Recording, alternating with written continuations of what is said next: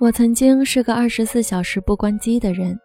上大学时不关机是因为爱情，那时偷偷喜欢过一个人，不敢对他表白，找了机会跟他互换了电话号码，于是开始兴奋的幻想，也许下一秒他就会打电话来。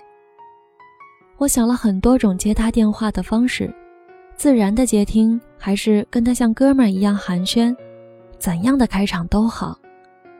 于是从来不敢关机，早晨起床第一件事情就是看手机，生怕错过任何一个可能的交集。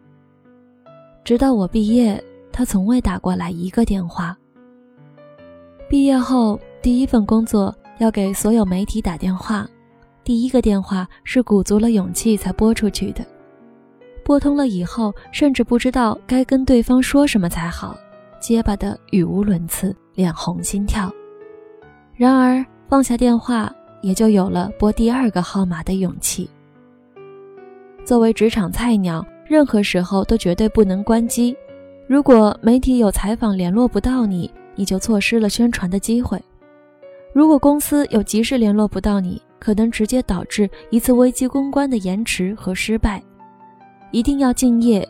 于是不但不敢关机，睡觉时也把手机放在床头。正式谈了一场恋爱，男朋友也常常会打电话过来。他尤其喜欢在深夜与哥们儿喝完酒后，醉醺醺的给我电话：“你在哪儿？在干什么？陪我聊聊天吧。”每到这个时候，就觉得自己是那个被需要的人，充满了神圣的爱情使命感。工作换了几次，似乎所有的工作都有打不完的电话，也从不敢关机。某份工作，老板脾气不好，若是接电话慢了会儿，就会一顿教训，更别说关机了。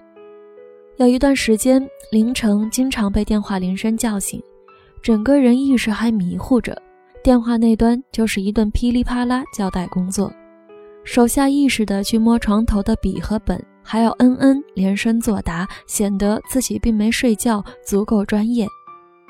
有一次实在困糊涂了，接电话时。不小心打翻了床头的水杯，叽哩哩湿了被子，只好彻夜换床单被罩，再没睡着。好不容易熬到升职，沾沾自喜的想，好歹也算个小领导了，应该不会有那么多深夜要办的琐事了吧？事实证明我的天真，下属们常常在深夜打来电话，讲述工作中遇见的问题和苦恼。曾有个小姑娘。一把鼻涕一把泪的对我说：“他因为失恋而无心工作。”我绞尽脑汁，费尽口舌劝他要积极向上，不要辜负公司培养，足足耗费掉两块手机电池。等到他心满意足地说“领导晚安”时，窗外已露出鱼肚白。年龄渐大，就更害怕电话在熟睡后响起，那个瞬间自己心跳会猛然加剧，醒来后久久难以平缓。即便如此，我依然不敢关机。某个晚上，我与朋友把酒言欢，大约在午夜十二点的时候吧，我的电话突然响起。我看了眼号码，居然是母亲。我接起电话问什么事儿，母亲在那边却迟疑着：“你睡了吗？要是睡了，我就明天再打给你。”我笑着说：“没有，跟朋友在外面聊天呢。”母亲似乎松了口气，我又问她有什么事儿，她支吾了一会儿，才说出事情原委。原来她腮腺那儿生了一个瘤子，目前还不知道是良性恶性，要住院开刀后才知道。我吓了一跳，连忙安慰她，又说明早就飞回去陪她做手术。母亲一直很满足的笑，说没事没事，我就是没忍住想告诉你一声。搁下电话，我简单说了事情经过，致歉说自己没心思聊天了，要先走了。朋友们都表示理解，其中一位朋友摇头说：“你妈妈真是，出了这么大的事，居然还问你睡了没，还要明天打给你。”我微震，这才突然反应过来，原来父母真的从未在我休息的时间给我打过电话，除了这一次。母亲大约是真的慌乱了，无措了，她太想对她的女儿说这一切了，才实在没有忍住，在午夜时分打了这个电话。然而接通的一刹那，他又后悔了。万一他的女儿此刻正在休息，那不是扰了女儿的睡眠？